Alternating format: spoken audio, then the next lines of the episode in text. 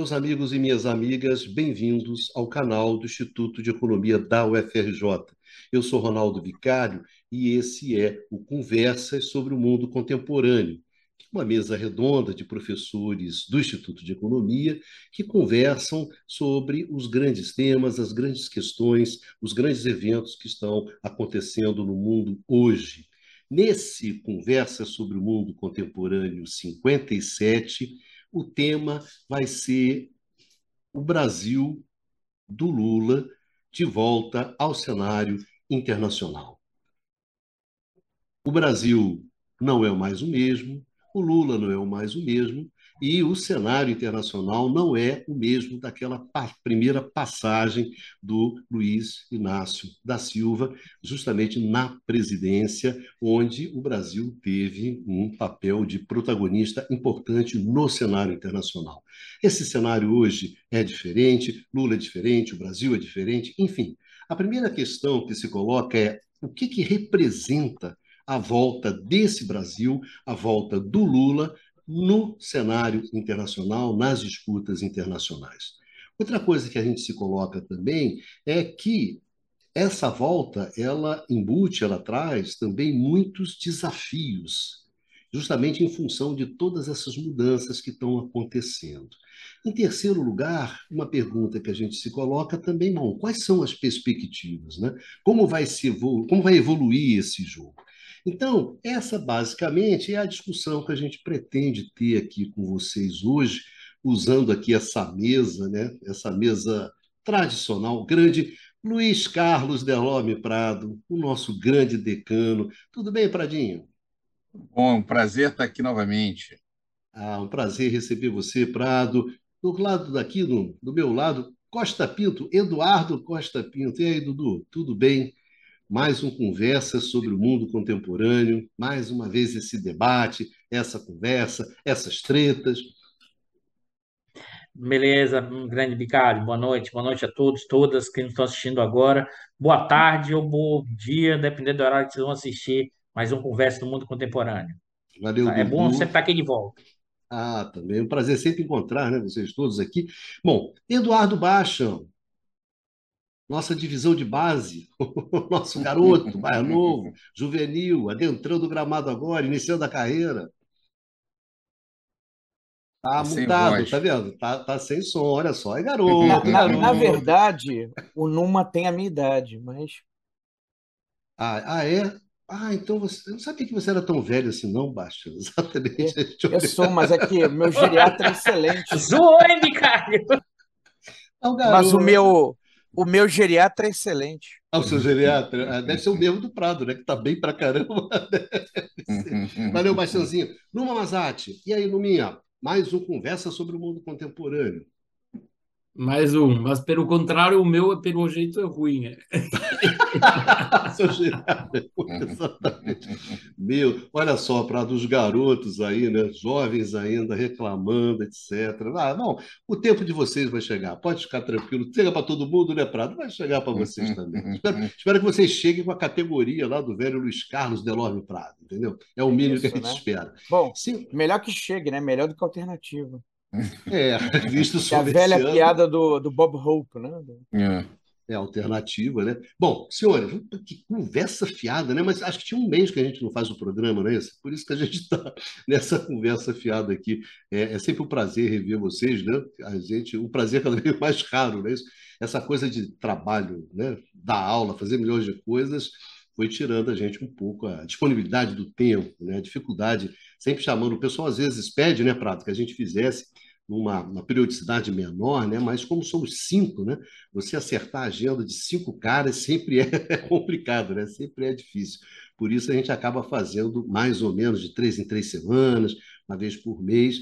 Então, a gente, fica aqui as nossas desculpas né, pelo pessoal que acompanha a gente, que gostaria que a gente tivesse uma presença maior, mas é, é difícil acertar essas agendas. Bom, vamos lá, gente, lembrando para vocês que vocês podem encontrar esse esse programa também em podcast, lá no canal IE-FRJ. Ali vocês têm o podcast do canal e onde tem vários programas, inclusive o Conversa também está lá, e vocês podem ouvir lá quando vocês estiverem fazendo as suas caminhadas, não é isso, Baixa? Trabalhando, fazendo alguma coisa, também em podcast, conversa sobre o mundo contemporâneo. Bom, para começar, Luiz Carlos, o que, que representa a volta do Lula, a volta do Brasil com o Lula no cenário, no contexto internacional e, em particular, nesse contexto extremamente confuso, difícil, desafiador que a gente está enfrentando, está vendo atualmente. O Bicalho, eu vou começar justamente é, fazendo um tipo de abordagem que é, é pouco comum para nós, um pouco do imaginário coletivo. A figura do Lula é, a, do plano internacional, é, como é, aparece o Lula não apenas nos jornais de outros países do mundo, mas também nos diversos espaços onde ele certamente é, voltará e frequentará. É, o, o, Lula tem todos os ingredientes de uma trajetória é, que, é, que é única, é muito particular. É, com a morte do Mandela, o Mandela tem uma trajetória é, também igualmente, é um, indivíduo de origem de esquerda, é, do CNA, que foi condenado no momento em que o CNA, do partido dele, estava vinculado em luta armada contra o apartheid, passou anos preso e depois retorna com uma figura quase que mítica no plano internacional.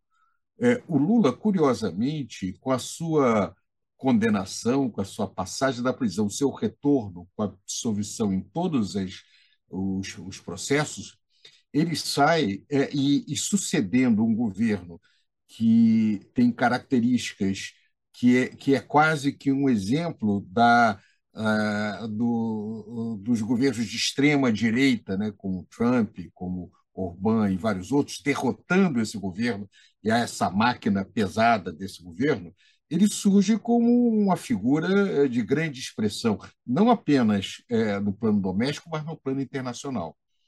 Num momento em que não há grandes figuras internacionais, não há grandes líderes internacionais. Então, a presença do Lula, com seu carisma, a sua capacidade de comunicação, é, dá a uma. É, sendo ele governando um país como o Brasil, dá uma projeção para o Brasil que nós estamos fora há muito tempo. Né? É, é, na verdade, a, mesmo Dilma não tinha uma, não tinha nada parecido com o carisma de Lula nas relações internacionais, embora ela foi tinha manteve relações muito mais próximas do que seus sucessores, né? para não falar o desastre que foi o último governo, né, que ainda não se encerrou na área de relações internacionais. Mas, em especial, é, é, quais são os elementos básicos em que é, aparece a figura do Lula? Primeiro, a questão ambiental. Quer dizer, o, o, o, Brasil volta a ser um protagonista na questão ambiental. Como vai ser, a forma que vai ser, o que, que muda, o que, que não muda, eu acho que está além daquilo que dá para a gente fazer agora é, mas é, a, ele não se coloca mais a reboque dos outros países, ele vai ter retomar as suas propostas e tentar negociar é, dentro disso aí. Segundo lugar, é, o papel de reconstrução dos blocos internacionais, do qual é, o Brasil foi um, um protagonista. É, só para lembrar, né, tem algumas coisas que ocorreram nos últimos anos que, que nos chocam um pouquinho. É, não foi apenas o fato de nós não comemoramos como devíamos é, o, o, o, bicentenário da independência, mas os 30 anos do Mercosul em, 91, em dois, é, 2021 passou completamente é, sem, sem, sem análise, sem comemoração. O Mercosul foi, que não foi feito pelo governo Suja com Sarney lá atrás, mas teve um grande crescimento durante é, o período em que o Lula foi é, presidente. Mas, mais do que isso, a criação do Unasul, o objetivo do Unasul era integrar o Pacto Andino com o Mercosul. Né? Tinha o objetivo de criar um grande é, espaço econômico e político na América do Sul. É, a, o, o, agora quase esquecido acordo é, com é, a, a, a, África do Sul e a Índia, né? o, que, que é extremamente importante, né? esse eixo Brasil, África do Sul e Índia, como espaço também é, de, de cooperação. O papel no Brasil, do BRICS, e o papel do Brasil na criação do Banco dos BRICS, é, que, é, que foi absolutamente essencial. Ah, o, a, o acordo do Mercosul com o SACU, o SACU é a União Alfandegária é, da África Austral, com a África do Sul, que é um, tem um papel simbólico muito grande. É, o Lula também, no governo do Lula, você teve o acordo do Mercosul com o SACU, com a África do Sul, teve um acordo do Mercosul com a Índia e com Israel. O que é interessante é como foi aberto é, para todos os diversos grupos políticos com referência a isso. Agora, o que, que eu acho que vai estar na linha de frente do processo de discussão agora? Primeiro, acordo é, comercial de integração com a União Europeia. Ah, ah, eu entendo que, muito provavelmente, quem vai querer rever agora é, é, o Lula. Antes, a União Europeia não queria implementar por questões ambientais. As questões ambientais vão ser superadas com a chegada do Lula. Mas a questão é, industrial, não, porque a reindustrialização no Brasil passa para não fazer determinados tipos de acordo. Outra questão é a agenda junto ao CDE, que uh, foi uh, acordada durante aí o governo Bolsonaro. É, a ideia de que o Brasil, uh, o Brasil se candidatando oficialmente ao CDE. A meu ver, isso não vai adiante no governo Lula. Por que, que não vai adiante? Porque uh, o caminho da OCDE e o caminho dos BRICS são contraditórios. O tipo de acordo da OCDE é diferente do tipo de acordo de BRICS. Os acordos da OCDE são acordos para reforçar os blocos financeiros tradicionais, uh, o SWIFT, é, os mecanismos de, de, de, de, de transição, implica em alguns acordos também é, a, no plano é, de, de, é, de, de, acesso a informações, uma série de coisas com referência a isso. No plano, na relação com, com os BRICS é completamente diferente. É aumentar a resistência dos países da periferia contra a estabilidade financeira internacional, é procurar alternativas ao dólar, são caminhos divergentes. Então, eu suspeito que o, o, o, Lula vai ter uma participação mais ativa nos BRICS, vai é, estimular a entrada da Argentina, a entrada de outros players dentro disso daí, é, vai, de alguma maneira, tentar atuar na recriação dos blocos políticos na América do Sul. E aí, meus amigos, que eu acho que vai ser o grande desafio do Lula. Como o Bicário começou dizendo, o mundo agora é diferente. Naquela época, é, os Estados Unidos podiam não gostar tanto, mas depois que a ALCA foi abandonada, não havia uma, uma resistência, uma ameaça direta para a hegemonia americana. Agora, é, dependendo dos movimentos que é, a, o Brasil possa fazer, o movimento é, da Europa e dos Estados Unidos pode ser menos compreensivo, pode ser mais duro. É, e aí é onde a habilidade da diplomacia do Lula vai ser, vai ser posta à prova. Dizer, até quando essa imensa boa vontade com é, a chegada do Lula vai se manter em vista dessa linha estreita da política externa que o Brasil vai ter entre é, a aproximação que o Brasil sempre foi, a pretensão do Brasil é global trader. O Brasil quer ter boas relações com o mundo todo. É, a questão é se, é se hoje é possível você ter boas relações no mundo todo sem que haja rusgas ou no bloco ocidental liderado pelos Estados Unidos ou junto com é, a, o espaço é, a, onde a China é o grande protagonista.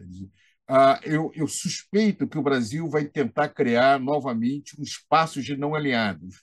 A grande dúvida para mim se esse espaço de não aliados é possível com as contradições, os conflitos e o grau de racionalidade característica que caracteriza o mundo contemporâneo.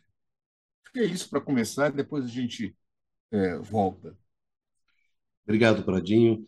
É, Numa, como é que você vê essa volta do protagonismo do Brasil no cenário internacional, nesse cenário tão conturbado? Bom, eu, tentar como, assim, complementar com algumas observações a, a, a, o que já, já colocou o Luiz Carlos, né? Uh, ou seja, se a gente for observar uh, a posição internacional do Brasil, olhando mais na questão da inserção econômica, mas obviamente levando em conta também o aspecto geopolítico e diplomático, de facto, uh, o Brasil foi uh, ficando cada vez mais isolado. Uh, a questão da agenda ambiental, na verdade, da agenda antiambiental que apareceu ainda no governo Temer, foi reforçado no governo Bolsonaro, é algo que, de facto, tem criado resistências muito fortes, particularmente em relação às economias centrais, né? as economias europeias, a economia americana, com os, particularmente depois da saída do Trump, no caso americano, com o surgimento, por exemplo, de barreiras não tarifárias ligadas justamente a questões uh, ambientais. Bom, isso, isso, esse isolamento a gente tem que ver uh, que parece, uh, já temos sinalizações, ele vai acabar com a chegada de, do Lula, que de fato volta a ter essa, uma agenda ambiental particularmente, particularmente ligada à proteção do espaço amazônico, há, um, há medidas para frear o avanço né, da, da, da deforestação no espaço amazônico. Bom, a questão depois é saber o que a gente quer fazer com isso. Porque se, por exemplo, como foi sinalizado para Euro, pela Europa, a ideia é assinar acordos bilaterais entre, por exemplo, Brasil ou Mercosul, no caso, uh, União Europeia, acordos de livre, de livre comércio que vão levar a uma uh, especialização ainda mais acentuada em uh, matérias-primas e particularmente assim na imposição né, de vamos dizer de uma livre entrada de qualquer tipo de bem produzido no espaço uh, europeu, ou seja, a abdicação da possibilidade de ter algum tipo uh, de protecionismo, algum tipo de proteção a determinados setores industriais, ou seja, uma limitação para poder fazer uh, política industrial, isso é um problema. Então, isso vai ter que saber, por exemplo, nessa questão, o que, qual caminho vai ser escolhido. Tá?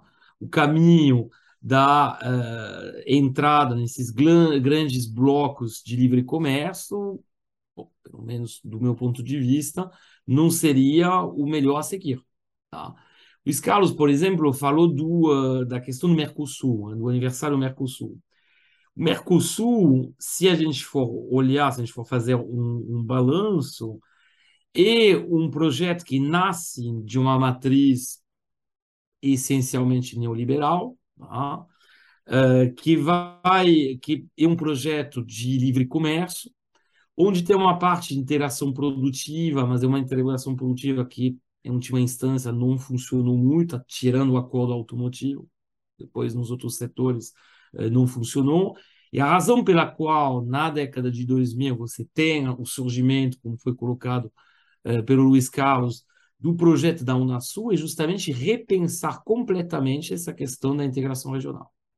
Ou seja, pensar isso num molde que não seja um molde, um molde do livre comércio, pensar em termos, a gente poderia dizer, eh, assim, resgatando em certa medida eh, o eh, estruturalismo latino-americano, ou seja, pensando que uma forma de integração produtiva regional daria, por exemplo, uma escala para poder desenvolver uh, indústrias ou uh, cadeias produtivas em escala regional que permitiriam, por exemplo, de ter projetos industriais regionais de, uh, de mais ambiciosos né, e ter, portanto, um mercado né, para esses uh, para ter uma demanda efetiva para esses projetos regionais. Então, esse é o primeiro aspecto.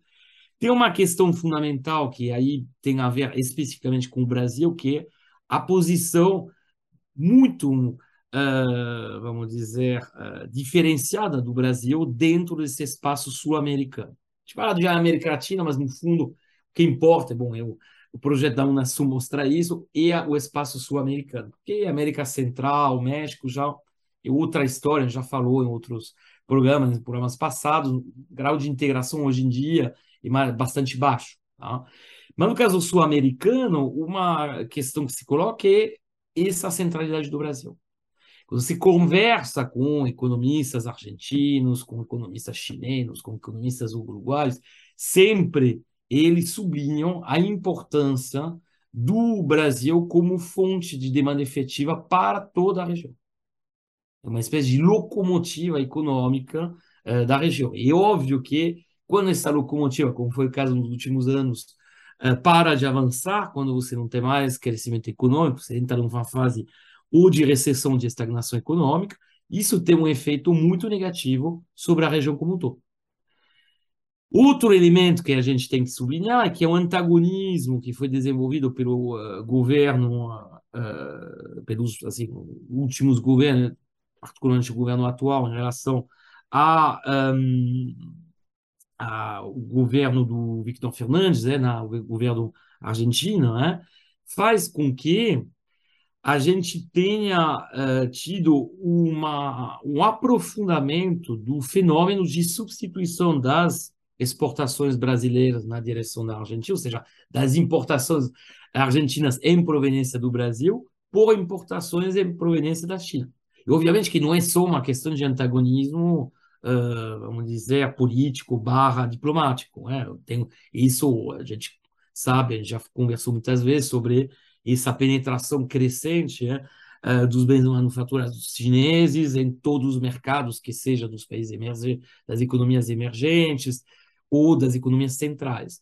Porém, no caso, uh, nesse, no caso argentino, e na verdade a gente pode generalizar isso no caso sul-americano como um todo, provavelmente isso foi acelerado por esse antagonismo, particularmente com os governos progressistas. E como bom, nas últimas eleições, toda a região acabou ficando meio uh, governada por uh, partidos uh, de esquerda, né? tirando o, Equador, basicamente, e, e o, Paraguai e o Uruguai, né? não são exatamente os, as economias de maior peso da região. Né?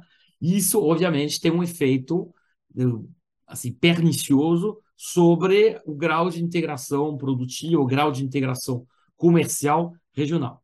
Mas o ponto fundamental, quando então, para mim um dos pontos, uma das agendas fundamentais é essa questão da integração latino-americana. Não é por acaso que no dia seguinte à eleição, o Victor Fernandes foi lá, cumprimentou o Lula, teve imagens, e o próprio Lula fez um pronunciamento muito explícito sobre a centralidade que vai ter a retomada de uma agenda integracionista no, no espaço latino-americano. Ah.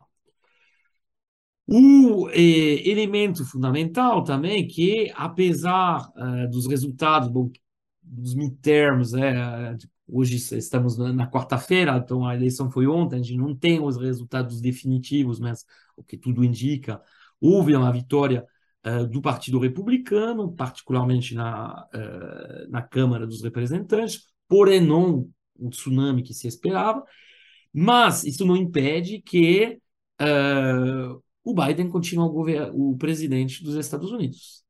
E isso significa que uh, as. E a gente viu isso até durante o período da, da, eleição, isso significa que vai ter, vai voltar a ter também uma relação comercial barra, barra econômica, barra.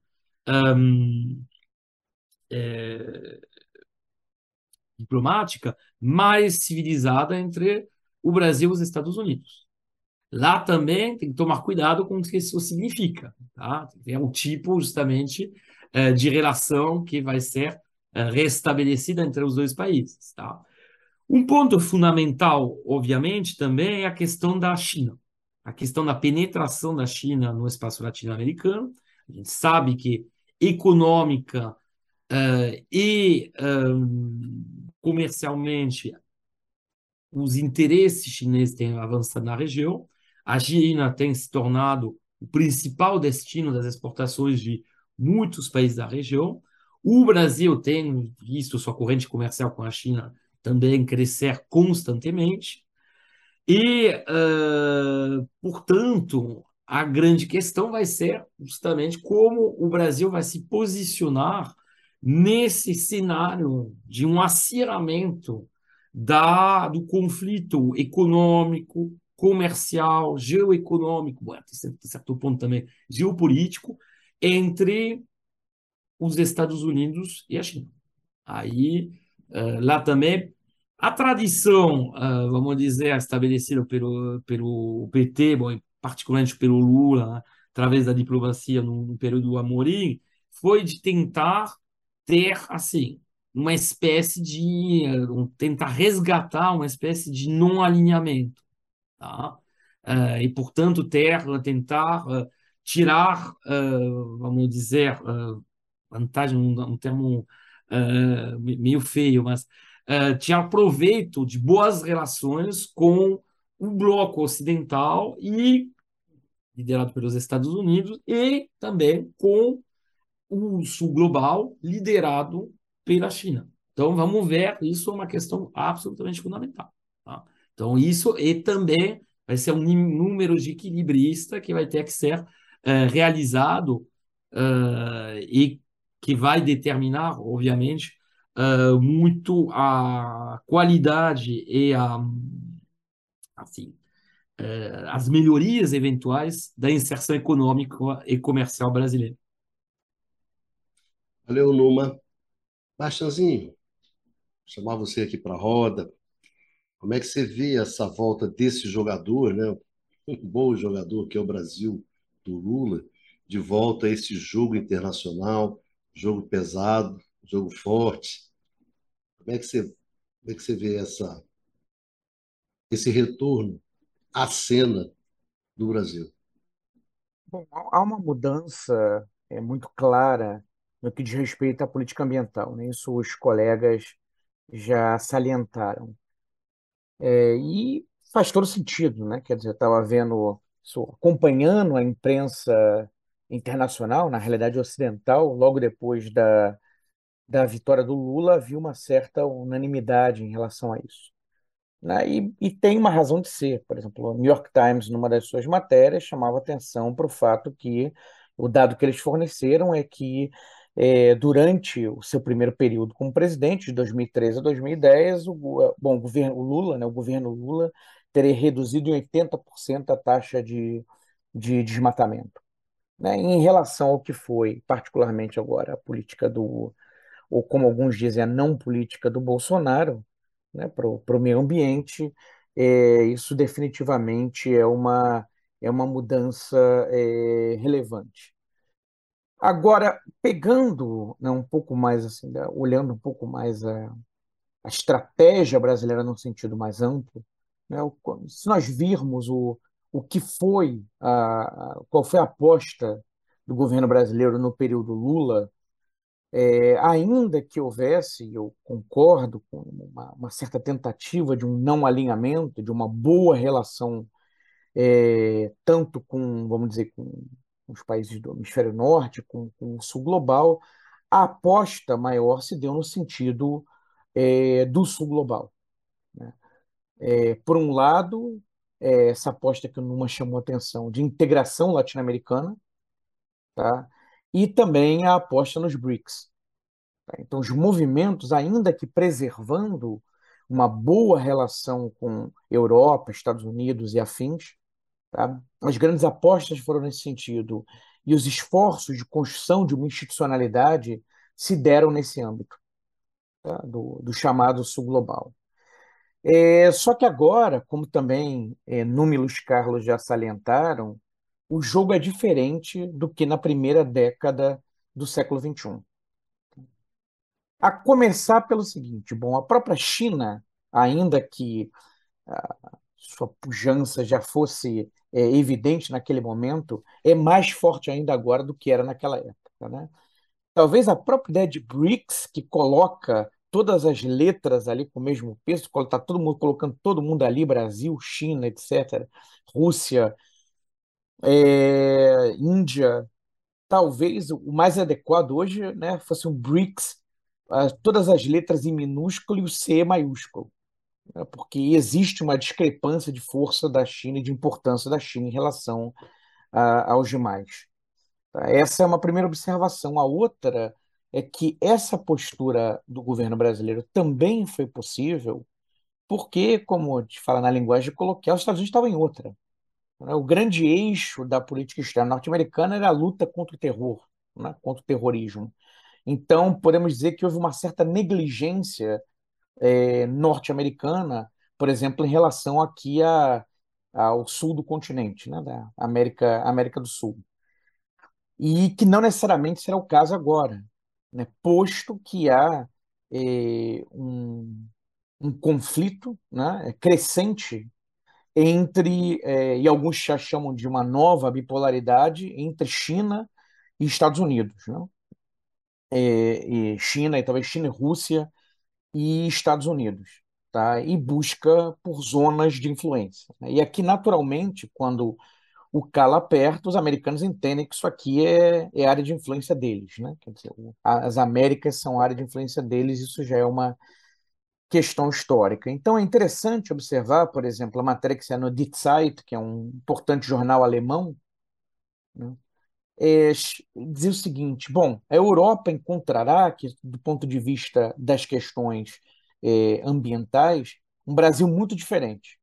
Né? É um aliado, agora é um aliado. O Brasil volta a ser um aliado e, e certamente vai trabalhar em parceria né, no sentido da, de projetos enfim, de preservação ambiental, né, dos, é, contra uma catástrofe ambiental no futuro.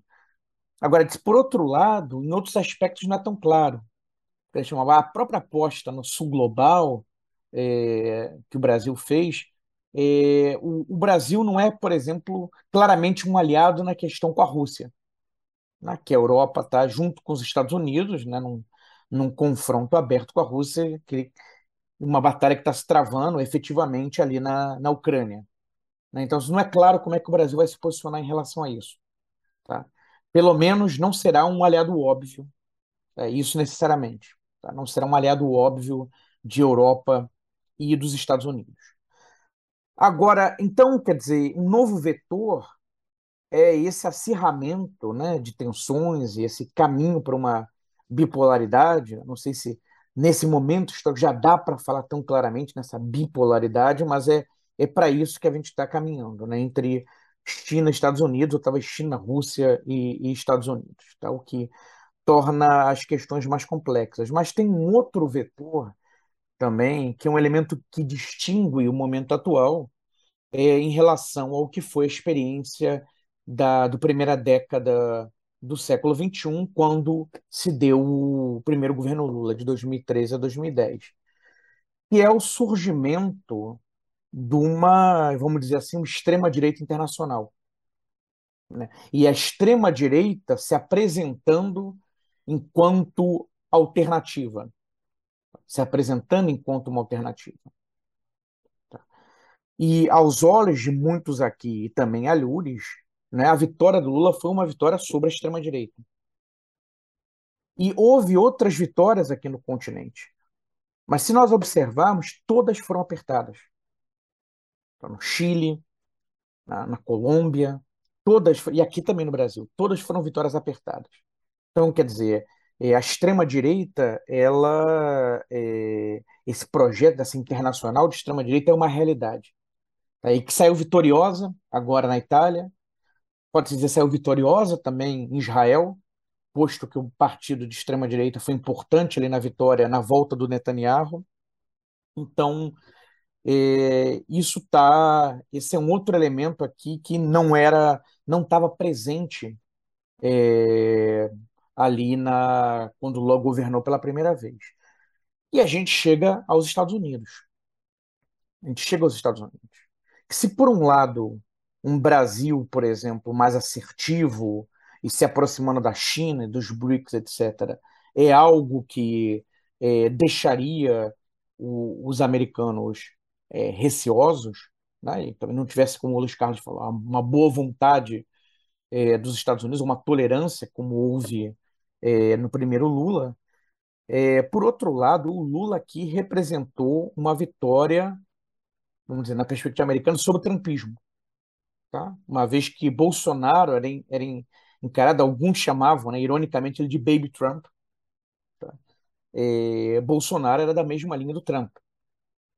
Tá? Então, é, até que ponto, eventualmente, jogar contra também um governo Lula né, é, não estaria fortalecendo o bolsonarismo, bom, por tabela, o trumpismo.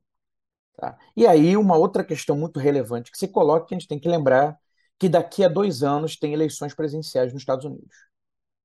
Tá? E se o Trump volta, é outro jogo. Tá?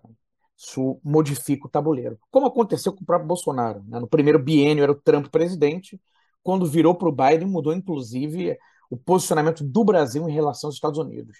O que a gente no programa anterior chamou a atenção, que muito mais do que um aliado, um fiel escudeiro dos Estados Unidos, ele era um escudeiro do Trump. Né? E da proposta é, do governo Trump, que está ligada a essa, digamos, extrema-direita internacional, que, salvo, salvo engano, foi um termo cunhado pelo próprio Steve Bannon. É isso, Bicalho. Para começo de conversa, eu queria colocar esses elementos aqui na, no tabuleiro. Valeu, Baixãozinho. Dudu, colocar você nessa, nessa roda de, de discussão, fechando aí a, as primeiras intervenções, essa questão vou, do Brasil de volta. Eu vou fazer o seguinte exercício aqui, eu vou ler, na verdade, o trecho do discurso do Lula logo após a vitória, na parte que diz respeito à questão da política externa. Eu vou ler para vocês aqui e conecta muito o que já foi dito. Eu vou trazer alguns elementos a partir desse, dessa análise discursiva. Vamos lá. Meus amigos e minhas amigas, nas minhas viagens internacionais e nos contatos que tenho mantido com líderes de diversos países, o que mais escuto é que o mundo sente saudade do Brasil. Saudade daquele Brasil soberano, que falava de igual para igual com os países mais ricos e poderosos é e o que, ao mesmo tempo, contribuía para o desenvolvimento dos países mais pobres. O Brasil, que apoiou o desenvolvimento dos países africanos, por meio de cooperação, investimento e transferência de tecnologia, que trabalhou pela integração da América do Sul, da América Latina e do Caribe, que fortaleceu o Mercosul, que ajudou a criar o G20, a Unasul, a CELAC e os BRICS. Hoje, nós estamos dizendo ao mundo que estamos de volta, que o Brasil é grande demais para ser relegado a esse triste papel de párea do mundo. Vamos reconquistar a credibilidade, a previsibilidade e a estabilidade do país para que os investidores nacionais e estrangeiros retomem a confiança no Brasil, para que deixem de enxergar no país como fonte de lucro imediato e predatório e passe a ser nossos parceiros na retomada do crescimento econômico com inclusão social e sustentabilidade ambiental. Queremos um comércio mais justo, retomar nossa parceria com os Estados Unidos e a União Europeia em novas bases. Não nos interessam acordos comerciais que condenem nosso país ao eterno papel de exportador de commodities de matéria-prima, Vamos reindustrializar o Brasil, investir na economia verde e digital, apoiar a criatividade de nossos empresários e empreendedores. Queremos exportar também conhecimento. Vamos lutar novamente por uma nova governança global, com a inclusão de mais países no Conselho de Segurança da ONU e com o fim do direito a veto, que prejudica, que prejudica o equilíbrio entre as nações. Estamos prontos para nos engajar outra vez no combate à fome e à desigualdade no mundo, e nos esforçaremos para a promoção da paz entre os povos. O Brasil está pronto para retomar seu protagonismo na luta contra a crise climática, protegendo todos os nossos biomas, sobretudo a floresta amazônica. Em nosso governo, fomos capazes de reduzir em 80% o desmatamento da Amazônia, diminuindo de forma considerável a emissão de gases que provocam aquecimento global. Agora, vamos lutar pelo desmatamento zero da Amazônia. O Brasil é o, e, e o planeta precisam de uma Amazônia viva. Uma árvore em pé vale mais do que toneladas de madeira extraídas ilegalmente por aqueles que pensam apenas no lucro fácil, às custas da deterioração da vida na Terra.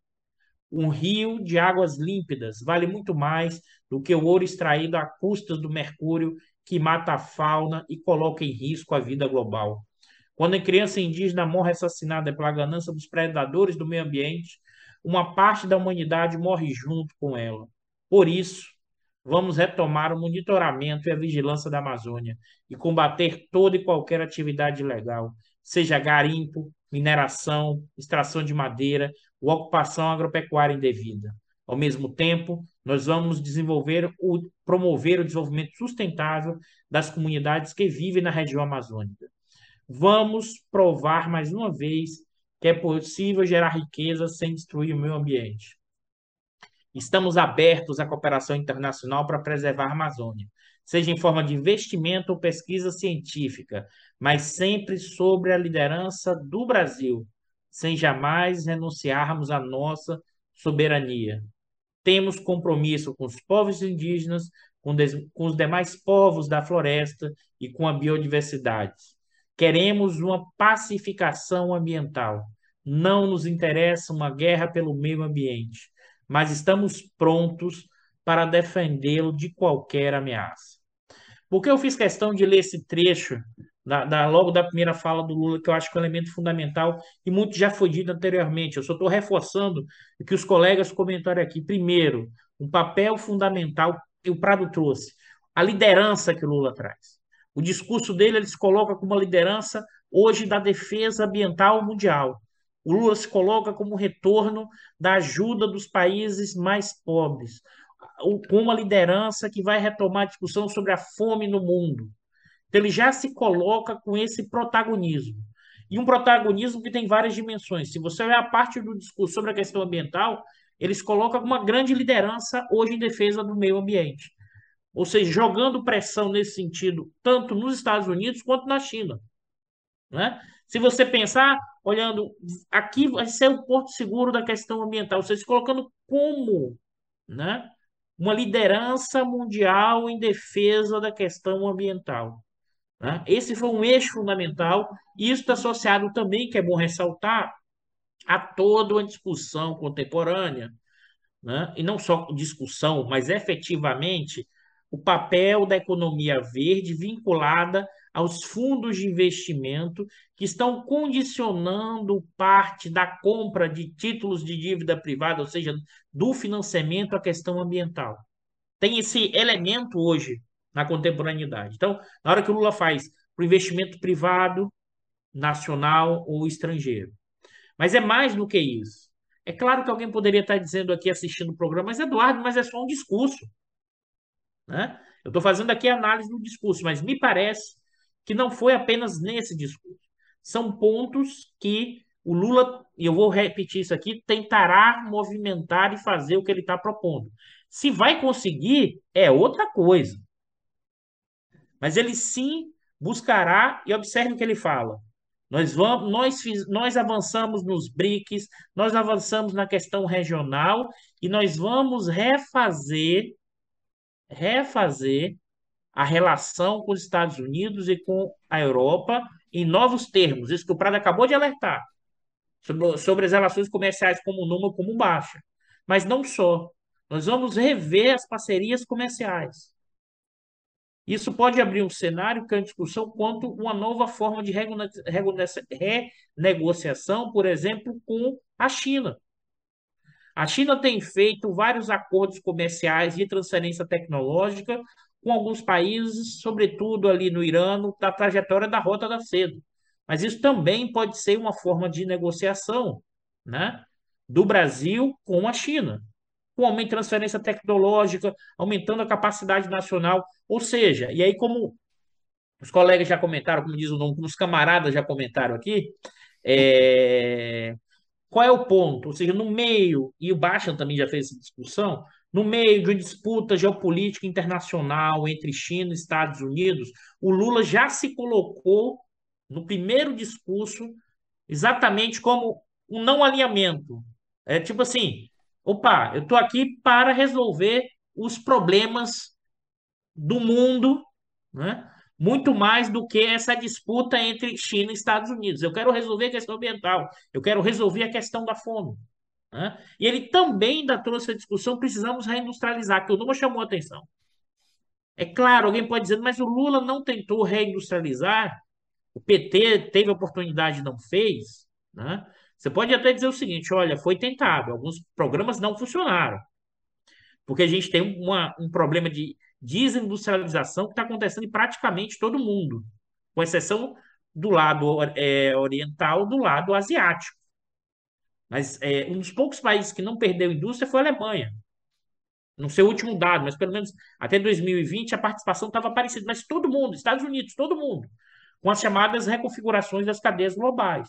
Então, Lula, esse discurso, me parece que é uma é recolocar o Brasil de novo. Agora eu queria, antes de passar para o Pradinho aqui, já, já, ele já se empolgou, já está ali no, no chat escrevendo. Eu acho que tem um ponto que eu queria chamar a atenção, e hoje, e hoje nem foi para treta, né, Prado? Não, o que, não. que eu queria chamar a atenção que é o seguinte: a política altiva e a forma como foi feita durante o governo Lula no cenário externo, com Amorim e com que e, e também com os outros os outros ministros das relações exteriores, eu acho que tem uma, um elemento aqui importante para chamar a atenção. Essa política que deu certo ela não soube lidar com o sucesso. Aí você vai dizer, como assim, Eduardo, não soube lidar com o sucesso? É só olhar o que vai acontecer depois de 2013. Por exemplo, quanto os Estados Unidos não ficou muito feliz com a negociação que o Brasil fez com o Irã, e mais ainda, os documentos do Snowden, né, que foram da NSA, documentos secretos da agência de inteligência, mostrava que em 2013 o Brasil, na, na, na compreensão dessa agência, era equivalente ao Irã nas relações internacionais. Ou seja, o que eu estou querendo dizer é o seguinte: na hora que você tem uma política altiva, que faz uma mudança no cenário externo, você faz um tipo de sessão diferente, existirão fortes reações. Né? Ou aquilo que o Chile falava, é, quem não sobe, cai. Ou se você pegar a analogia do Shang, se você começa a subir na escada, o pessoal vai querer tirar tirar a escada para você não subir. E se você subiu e está no meio do caminho, você cai da escada, perto de chegar lá em cima, o tumbo é grande. Então, se também você não prepara para esse tipo de reações, achar que vai ser só na garganta e no soft power, a gente viu o que aconteceu depois dos efeitos da forma de atuação do imperialismo norte-americano nesse processo. É isso que eu queria, já colocando aqui o, umas questões e, e provocações para o debate. Eu estava hoje cansado, mas eu, depois da fala de vocês eu animei, pessoal. Valeu, Dudu. Vai lá, Pradinho. Não, eu, eu quero concordar com, com o Dudu, mas pegando um ponto é, muito importante. É, sem ilusão com o governo Biden. Nós temos que lembrar que é, o, o Biden, como vice-presidente, é, de alguma maneira contribuiu para a desestabilização do Brasil, que levou é, à extensão uh, do, uh, do, do, Bolsonaro mais tarde. Eu não estou dizendo, eu não tenho nenhum elemento para dizer, não sei qual foi o tipo de, de, de, de participação, mas que é, há, há, muitos indícios que é, a, a, nós passamos com algum tipo de desestabilização Uh, não há dúvida, é muito, muito forte a existência desses dias. É claro que a desestabilização mesmo foi nossa, foi aqui dentro, né? mas é, é, eu não tenho ilusões quanto ao fato de que uma posição é, autônoma do Brasil será sem custos. Por outro lado, é, vamos também deixar claro, no, hoje é, os Estados Unidos têm pouco oferecer para o Brasil, do ponto de vista comercial. é, a, os Estados Unidos eram um mercado importante de manufaturas brasileiras. Isso o, o, nós perdemos muito com referência a isso daí. Há uma reorganização nas cadeias produtivas globais que vai se dar a partir da tentativa americana de reduzir o protagonismo da China.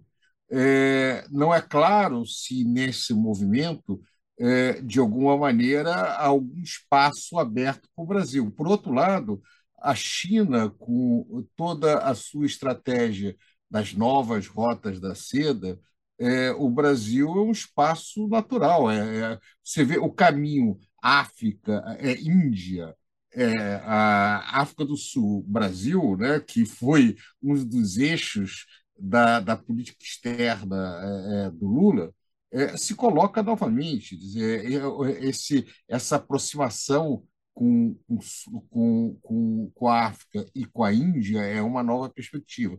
Eu só quero chamar a atenção o seguinte: hoje a China não é uma liderança do Sul global. A China e os Estados Unidos, tal como no passado, União Soviética e os Estados Unidos disputam influência no Sul global.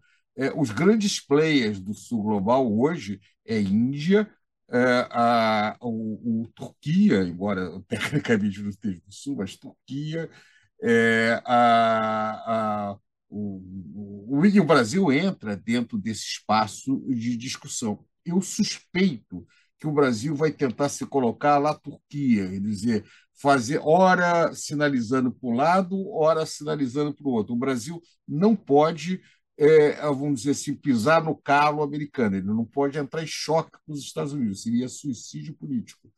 Em contrapartida, é, o que, que os Estados Unidos pode oferecer? Né? Aumento de investimento internacional, pouco.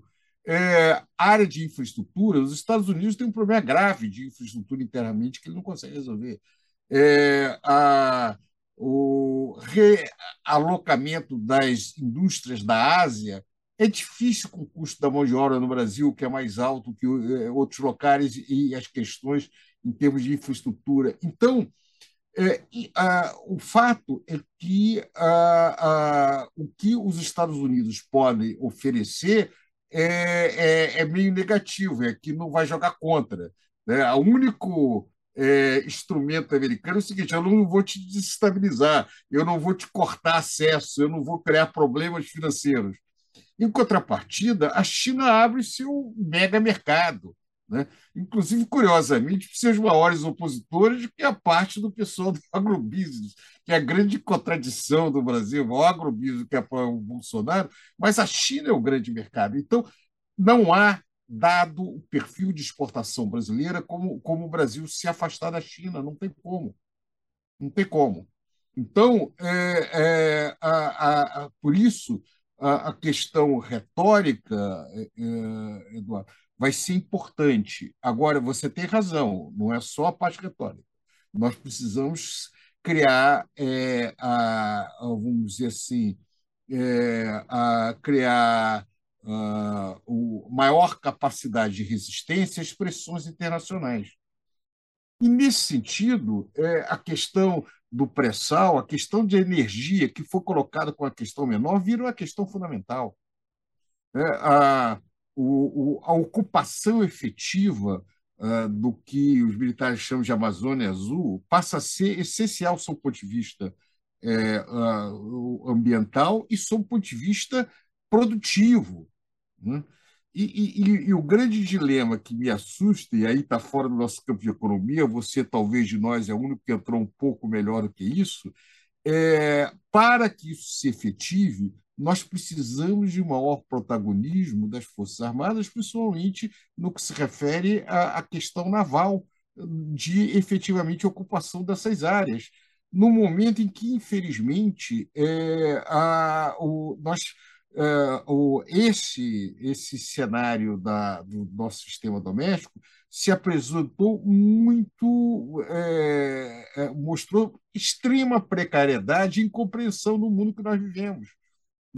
É, é, é muito triste ver a total de, a ausência de sintonia perante o tamanho dos desafios que o Brasil tem nessa área de defesa e o que, que vem sendo apresentado na área de defesa. É chocante para mim ouvir isso daí, porque nós precisamos hoje, para resistir às mudanças, ao tempo perigoso que nós existimos, reforçar nossa capacidade de defesa, reforçar nossa capacidade naval, reforçar nossa capacidade é, por todos esses espaços. E como fazê-lo com, com, com um conjunto de forças militares estão completamente despreparadas para isso e não entendem esse papel. Esse me parece que é o grande dilema. E completando o que você falou, Prado, a questão da defesa, além da questão de armamento clássico, a questão de defesa cibernética. A gente está falando de uma completa incapacidade de reter informação e de ter segredo sobre tudo que é processado a partir de informações do, dos grandes sites de busca ou da internet. Ou seja, não, nós estamos é, completamente tem, vulneráveis, entendeu, é, Prado? Completamente relações, vulneráveis. Não tem relações econômicas internacionais sem nós reformularmos é, uma política de defesa compatível com o tamanho da dimensão do Brasil. E, e para isso, nós temos que repensar o que está acontecendo. Por que, que nós temos é, é, o país do tamanho das Forças Armadas do, do Brasil, tem Forças Armadas tão pouco preparada para o tamanho dos desafios que nós temos? Né? Esse, esse me parece que é um desafio grande que sai um pouco do nosso campo, que é o campo da economia, mas tem implicações econômicas muito grandes, porque é, nós precisamos, precisamos do submarino nuclear, precisamos é, da capacidade de ocupação, precisamos de, de, meios de fazer isso, e eu não tenho dúvida que também vai ter política industrial por esse lado. É, e, e, isso também tem a ver. Um dos elementos interessantes da Unasul era a criação de um mecanismo de cooperação na área de defesa é, no Cone. É, tudo isso era visto com extrema desconfiança na, esfera internacional. Era, é, veja, o, o, o, Numa falou América Latina. Eu não tenho dúvida de que o, o, Lula vai tentar reconstruir o projeto da América do Sul.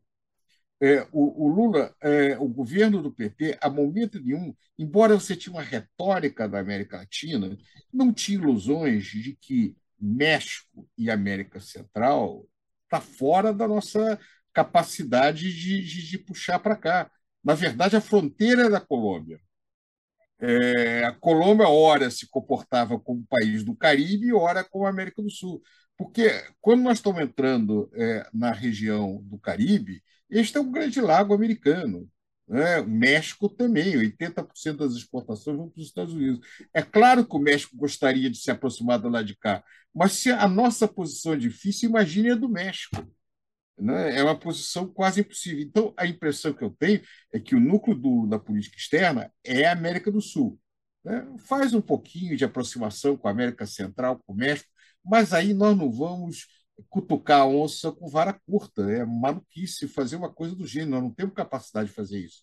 Agora, esse espaço da América do Sul, a integração beneficia todo beneficia a Argentina, é, beneficia o Brasil, beneficia o Uruguai, e o crescimento de números de governos de esquerda abre a possibilidade de retomar o processo de integração. Abre sempre uma situação precária, porque quando muda o governo, muda tudo. Não é política de Estado, é política de alguns segmentos do Estado. Essa partição da sociedade sul-americana é mortal para a nossa pretensão de médio e longo prazo, porque não dá segurança é, em termos de construção de projetos mais duradouros. Então, o nosso grande desafio vai ser esvaziar um pouco esse projeto da extrema-direita, não sei se vamos conseguir ou não, para dar um pouco mais de segurança a esse investimento de médio e longo prazo. Eu falei muito, vamos passar adiante aí, porque eu acho que os temas são muito interessantes. É, vai, Numa. Sim, é, acho que tem vários elementos. Bom, a questão uh, militar industrial, já, já houve tentativas no, uh, nos governos do PT de fazer isso. Aí acho que, uh, como já colocou Luiz Carlos, acho que foi fundamental essa, essa fala. A questão da relação com os Estados Unidos não tem tanto a ver com uma relação comercial bilateral, não tem nem tanto a ver com uma questão de integração produtiva, tem mais a ver, um, com a questão financeira. Tá? A gente viu que é, no caso do Irã, e mais recentemente ainda, Uh, no caso da, da Rússia, os Estados Unidos ainda dominam totalmente o sistema financeiro monetário internacional. Né, tá? O seu colega uh, Hernani já fala de bomba dólar, né, usado contra os países que, por uma razão ou outra, se uh, afastariam significativamente do que é, é, assim, entrariam em, em, em conflito aberto com os Estados Unidos. E já acho que na questão militar, não é para sonhar, gente. O Brasil nunca vai ser uma grande potência militar, nunca foi, nunca será, enquanto os Estados Unidos ainda tiveram algum tipo de, de projeção militar e projeção financeira e monetária. Eles não vão deixar isso acontecer. O, o, Brasil. O, o, número, me permite Sim. só a parte. Eu, eu uhum. acho que o Brasil nem teve nem tem pretensão disso. Isso. É, é, é, e o Lula não tem pretensão nem, disso. Nem o Lula tem não pretensão tem. disso. A questão brasileira é defensiva. Você não pode ter é, um espaço de área é, tão grande sem ter um mínimo de condição, não é de enfrentar, ninguém está esperando o conflito aberto com grandes potências, não é isso mas é, você tem que ter capacidade dissuasiva para não ter exercícios de aventureiros. É, é, é. qualquer país do tamanho do Brasil, ou do tamanho da Índia, ou do Sim. tamanho da Turquia, é, ele precisa ter uma base para isso. Isso é fundamental. Isso não tem a ver com conflitos, porque seria maluquice o Brasil imaginar qualquer conflito com grandes potências não está na agenda brasileira. Mas também negligenciar, imaginar que nós estamos completamente é, a, a, não vulneráveis a qualquer aventura, me parece também muito, muito, muito primária. Só isso, pô. Sim, mas concordo com você totalmente, e, e, mas acho que assim, uma, uma, questão muito significativa disso foi a questão, vamos olhar o que aconteceu, inclusive nos governos do PT.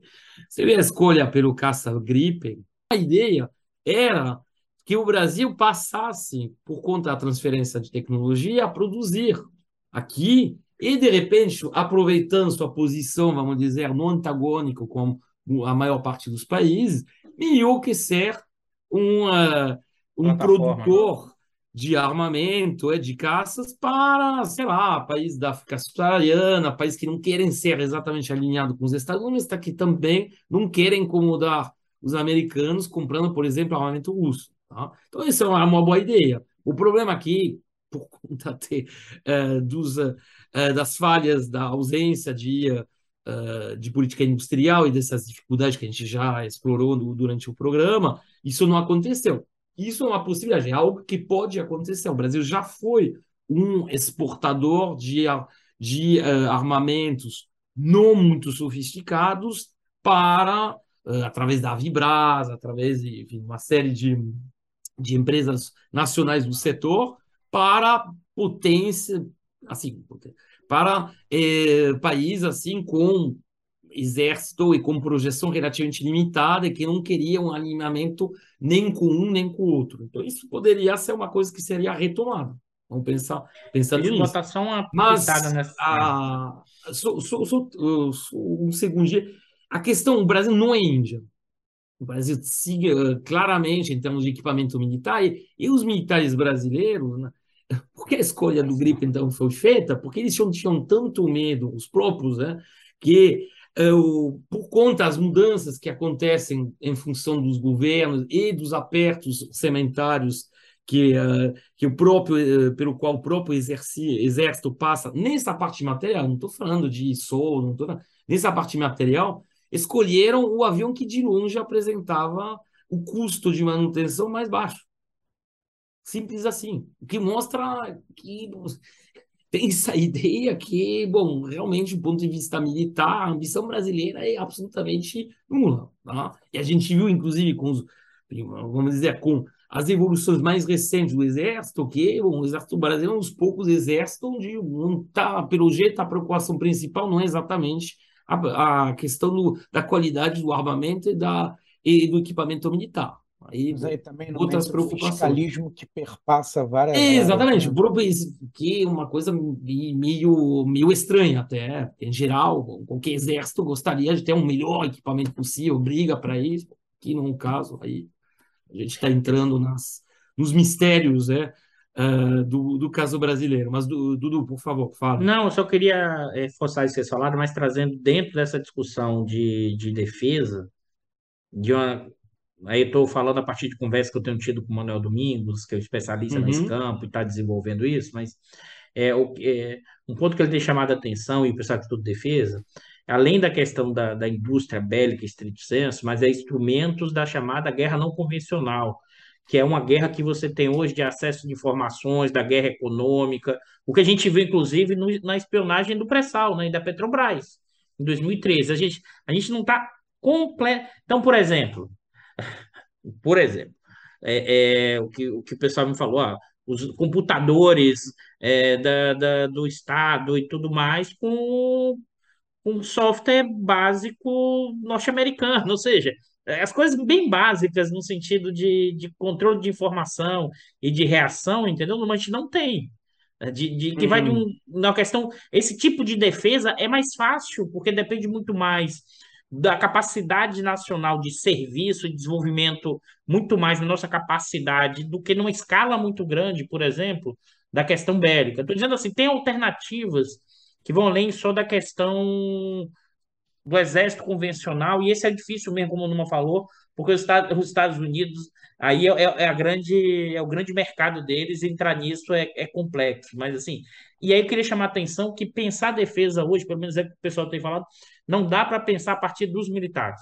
É o poder civil que tem que direcionar os militares a partir de uma maior articulação com a questão da universidade, e os militares têm que ter um papel, mas é um papel de não de comandar esse processo, que deu para ver que a preocupação deles, quando você falou, Prado, da questão estratégica da Unasul, a questão militar, uma parte deles achava que era o Foro de São Paulo que estava fazendo a Revolução Comunista, entendeu? Assim, não dá para não dá para deixar nesse momento o, o, o poder militar controlar um processo desse de defesa, porque deu para ver que a instituição está completamente desgastada e sem capacidade de fazer esse processo. Ela tem que ter um papel sim, mas é o poder civil que tem que é, se colocar como uma missão que os militares têm que fazer na questão da defesa. E aí articular universidades, esse tipo de defesa de guerras não convencionais, de segurança, de informação. Não dá, pessoal. Aquilo que a gente viu, que vai desde 2016, do, do, da utilização de telefones, de grampos e tudo mais, assim, tem coisas básicas que precisam ser feitas e que dá para avançar em alguns produtos e serviços junto com isso. É isso que eu queria botar um, um a mais aí nessa conversa, que não da guerra típica, mas tem espaço para você construir eh, elementos de defesa além da, da guerra tradicional, mas da guerra eh, da não convencional. E o Acho, Brasil pode ser um lugar de exportação para países da periferia que Sim. não querem se alinhar nem nos Estados Unidos, nem na Rússia ou na China. Isso é uma oportunidade. Isso tinha sido identificado lá atrás no, nos governos, eh, particularmente nos governos Lula, né? Bastianzinho, vai lá, você está esperando É, uma, só- uma brecha. ah, uma, uma breve, é, realmente, efetivamente, um breve comentário, tá? É, e que eu acabei adiantando, né, quando interrompendo numa, falando do, do fiscalismo, né? Porque, é, bom, se há desafios do ponto de vista do flanco externo, da, da política externa, há também desafios muito importantes. Se o jogo está mais complicado para jogar para fora, também está mais complicado para jogar para dentro né? até pelo surgimento de forças, enfim, é, é uma eleição foi muito truncada, o Lula tem uma coalizão é, muito ampla, né, com interesses diversos, e aí chamar a atenção que, é, que a política macro, o regime macro, em particular o, o fiscalismo, sob a forma de teto de gastos e afins, conflita com maiores ambições, por exemplo, do ponto de vista de política industrial, né? porque acaba impondo limites, tá? É, na, na, é, na sua capacidade de gastar, né? Do Estado gastar e de ter projetos mais ambiciosos. Isso vai bater também em infraestrutura, é, e outras coisas. Infraestrutura que, por exemplo, é importante tanto do ponto de vista dessa dimensão mais estratégica geopolítica, mas também na dimensão comercial, de escoamento de produção e por aí vai, né? De questões de capacidade logística, tá? que são muito importantes hoje em dia nesse debate é, sobre é, cadeias globais de valor. Tá? Então, chamar a atenção né, que, na verdade, de certa maneira, o, o, a política externa né, é uma projeção também do que, que se. qual que é o projeto de país que se tem, do que, que se planeja internamente. Tá? E aí, na verdade, o, é, digamos, o cenário, né, o contexto é, é encrespado, digamos, mais encrespado tanto para fora quanto para dentro. Tá? Na, na, capacidade de articulação de um projeto. Senhores, olha só, dado, já temos já um bom tempo de programa, eu vou fazer aqui o meu trabalho tradicional como âncora, que é encaminhar o final né, da nossa discussão. Então, para terminar, eu pediria para vocês uma última rodada sobre esse tema, né? essa volta do Brasil ao cenário internacional. Os desafios e agora um pouco de perspectivas, né? Como vocês estão vendo, o que, que se pode esperar? Uma pequena síntese, como diria, como é que é um, o Baixa, o Luma, breves comentários, não é isso? Pradinho, começar com você. Você que, você que começou, começando essa última rodada. Bem, vamos lá. É, eu sou otimista quanto à capacidade do governo Lula de voltar a ter uma posição de destaque na área internacional e fazer uma contribuição é, efetiva, não apenas para o país, mas para a região, para a América do Sul, e, e, uma contribuição também positiva é, para a paz mundial. Embora seja otimista, eu sou com alguma cautela. Eu acho que, o, e isso nós já discutimos aqui com algum detalhe, é, a situação mundial é muito delicada. É, nós vivemos num momento em que, a meu juízo, faltam lideranças é, importantes, em especial dos países industriais avançados. É, por outro lado, é um momento em que é, o, o, grande hegemon da segunda metade do século, desde a segunda metade do século XX, desde o final da Segunda Guerra Mundial, que é os Estados Unidos, vem passando por um período é, óbvio de desgaste, que pode demorar décadas, mas certamente é, o momento unipolar já passou. É, há, um, um, ponto de vista econômico, a China, em termos industriais, já ultrapassou os Estados Unidos. É, o tamanho da economia, é questão de tempo, isso não, ninguém discute. Há, há um, um, alguns movimentos americanos, a meu ver, é, um pouco é, é que, que não vão trazer os objetivos que eles pretendem, como, por exemplo, as restrições à, à, à compra é, a venda de chips de alta tecnologia de é, americano de propriedade intele, é, intelectual é, americana, de patentes americanas, para a China. A China certamente vai conseguir responder com referência a isso. Ah, o, o, o, uso cada vez mais pesado de sanções econômicas é, para é, responder a desafios de natureza política. É, hoje, o grande instrumento dos Estados Unidos não é mais a sua capacidade de atração, como foi durante o período da Guerra Fria. Durante o período da Guerra Fria, os Estados Unidos, ele, ele por um lado, é claro que ele, ele tinha capacidade de retaliar eventuais adversários, mas ele tinha uma grande capacidade de atração pelo dinamismo da economia americana. Agora, parte dessa capacidade de atração se reduziu, exceto como, se eu não me engano, foi o Numa que falou muito bem, a área financeira. Né? Mas a área financeira, é, ela, por um lado, ela, ela traz algumas perspectivas positivas, mas ela é um fator de desestabilização.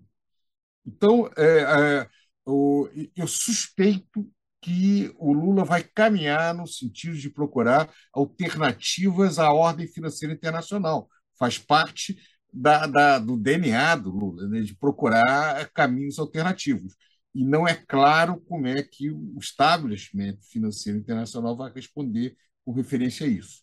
Então, eu termino dizendo isso. Eu, eu entendo que as relações econômicas do Brasil com o resto do mundo vão melhorar muito, mas o Brasil vai enfrentar desafios que não enfrentou no primeiro governo Lula. É, é muito difícil para a gente mencionar, pra, de, é, dimensionar isso, mas, se eu não me engano, não sei se foi o Bicário ou o Baixa que chamou a atenção, por um lado, não interessa, pelo menos para o governo Biden também, desestabilizar é, o governo é, Lula para o retorno de uma extrema direita que pode ser aliado do seu adversário, mas, por outro lado, também o Estado é, americano não quer qualquer tipo de relações internacionais é, é, brasileiras. Então, nesse, nesse, é, nessas rotas um pouco apertadas, né, dessas, uh, nesse caminho estreito, é que o Brasil vai ter que sobreviver. Valeu, brigadão Prado. Bastianzinho, suas considerações finais. Bicalho, a, a vitória do Lula, retorno do Lula à presidência é um resgate, é um resgate de uma política externa mais racional, né, e ambiciosa, vamos dizer assim, assertiva, comparativamente a, a, às políticas erráticas, em particular, desse governo que está se encerrando. Então, quer dizer, a sinalização é que as iniciativas né, serão na direção correta, né, abrindo, inclusive, perspectivas interessantes do ponto de vista é, da política ambiental e aqui em relação à política de integração latino-americana, em particular sul-americana. Tá? Mas aí, repetindo algo, né, e sintetizando algo que eu falei em outras ocasiões nesse programa, é, é um contexto mais complicado, seja do ponto de vista interno, de articulação de um projeto, tá? e seja do ponto de vista externo, né, com essa tensão crescente, dessa essa rivalidade crescente entre Estados Unidos e, e China, e aí pescando um pouco né, de uma interessante que, que os amigos fizeram, né, um mundo em que, digamos, a dinâmica industrial agora vem da Ásia, encabeçada pela China, mas em que eh, os Estados Unidos ainda são a grande força financeira eh, e militar. Obrigadão, Baixa, pela sua participação aí no, no Conversa 56, né? E agora, Numa, suas considerações finais.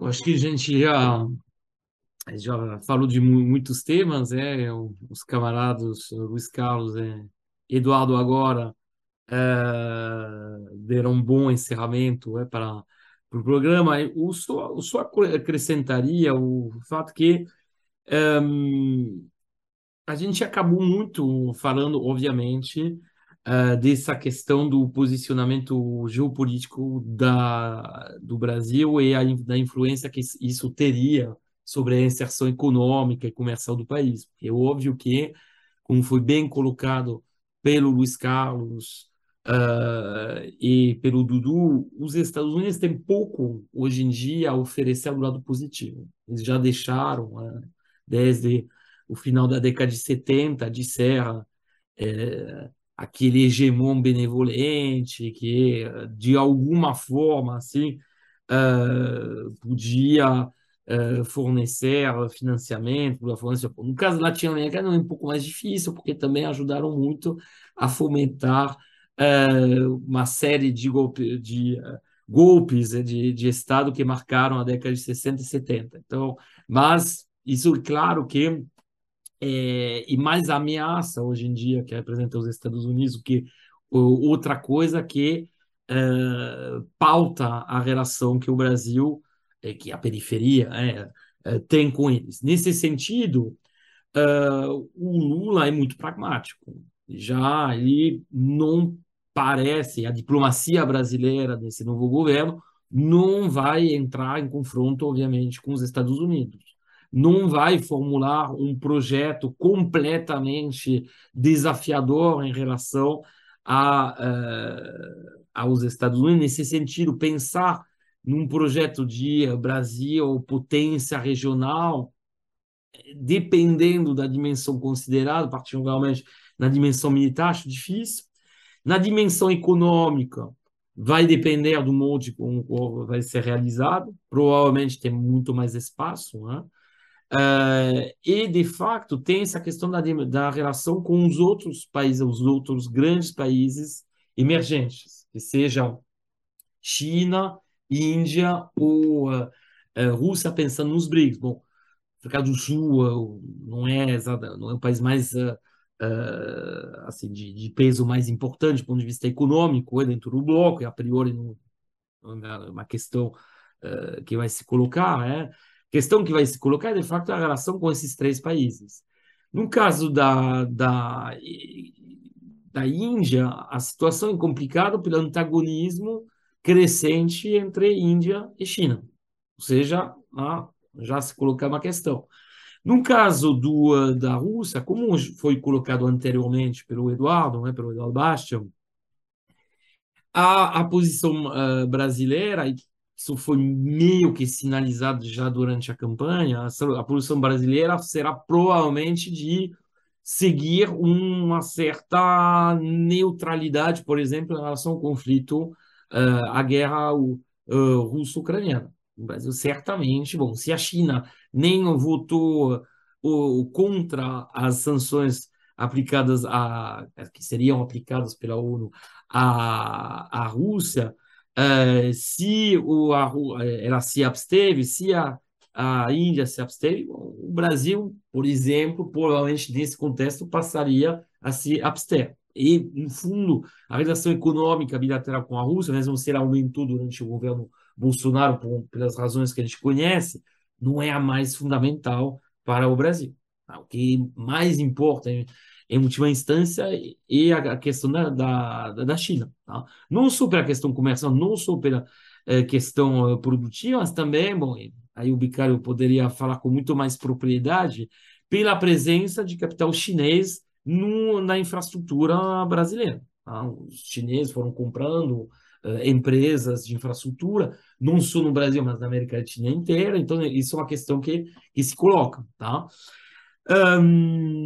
Se a gente for pensar no, na questão da diversificação produtiva das, da pauta exportadora, e óbvio que a retomada de uma política industrial, a retomada de uma política de conteúdo nacional uh, por muito mais uh, assim, no molde anterior né, uh, pela Petrobras pode ajudar a diversificar a pauta exportadora brasileira, no sentido de intensificar a, a presença de bens manufaturados.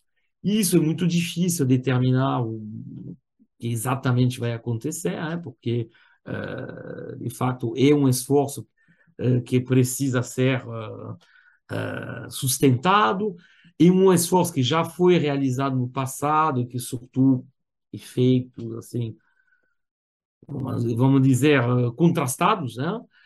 mas com certeza haverá tentativas de retomar uh, a política industrial. E isso mudará, em certa medida, pelo menos, essa integração, uh, essa inserção internacional. E, por fim, tem a questão da, da América do Sul. Já falamos bastante sobre isso, então não vou, uh, não vou insistir nesse ponto. Só diria que é claramente um espaço econômico dentro do qual o Brasil tem um protagonismo, dentro do qual há uh, volta de um dinamismo econômico, de uma uh, trajetória de crescimento acelerado uh, do PIB brasileiro e esperado. Tá? O Brasil tem que voltar a ser essa locomotiva da região que os outros países esperam, particularmente com essa vamos dizer, esse conjunto né, de governos progressistas que a gente observa na região.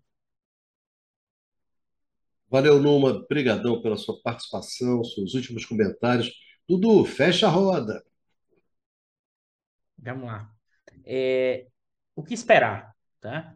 Eu realmente Acho que os colegas já falaram muito e, muito que eu concordo plenamente. Hoje não, tem, hoje não teve nenhuma tretinha, Prata, tá vendo?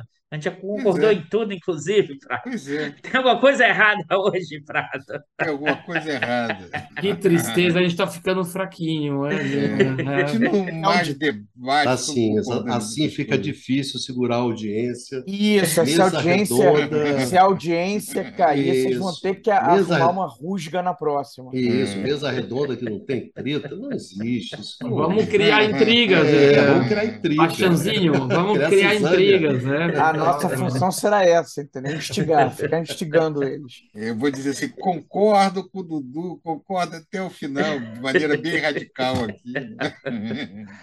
É, eu queria Uma aliança atenção que acho, entre Dudu e Pradinho.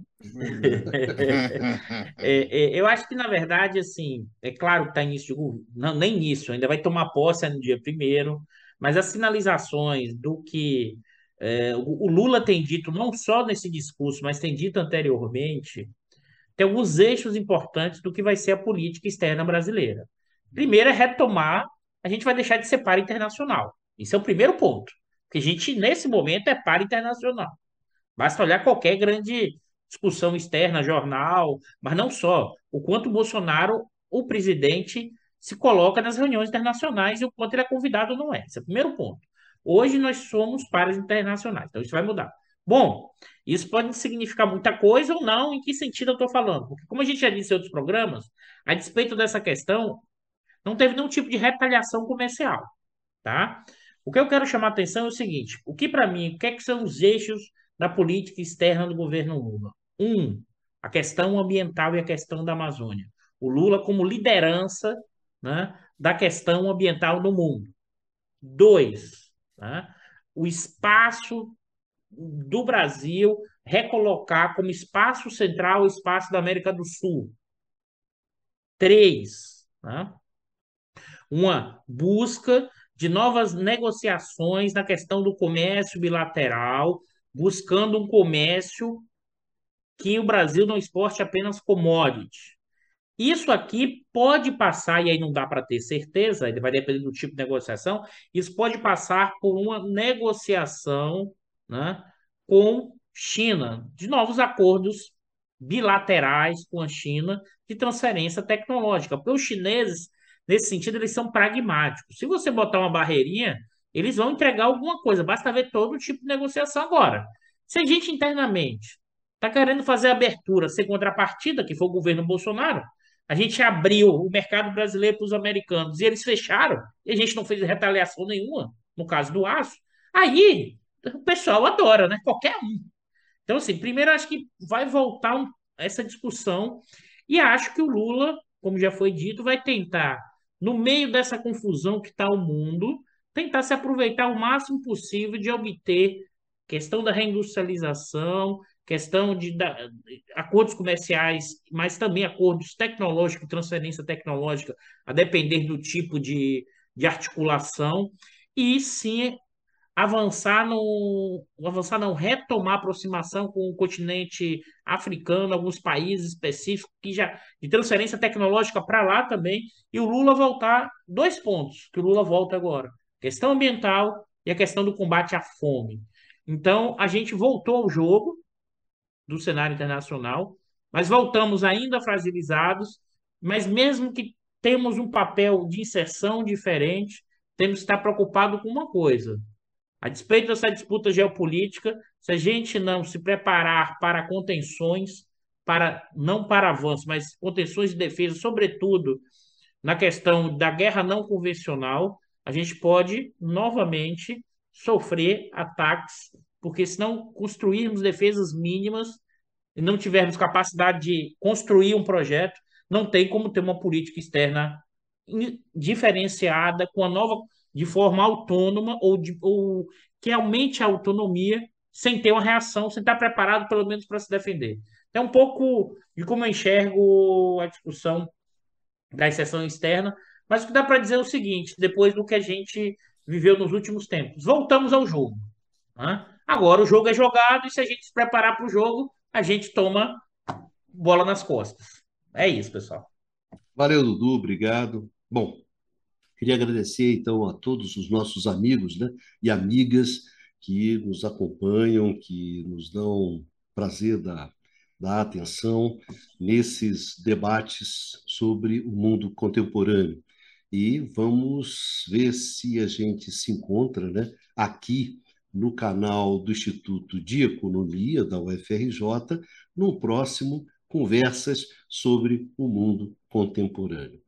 Se cuidem e vamos em frente. Vida que segue.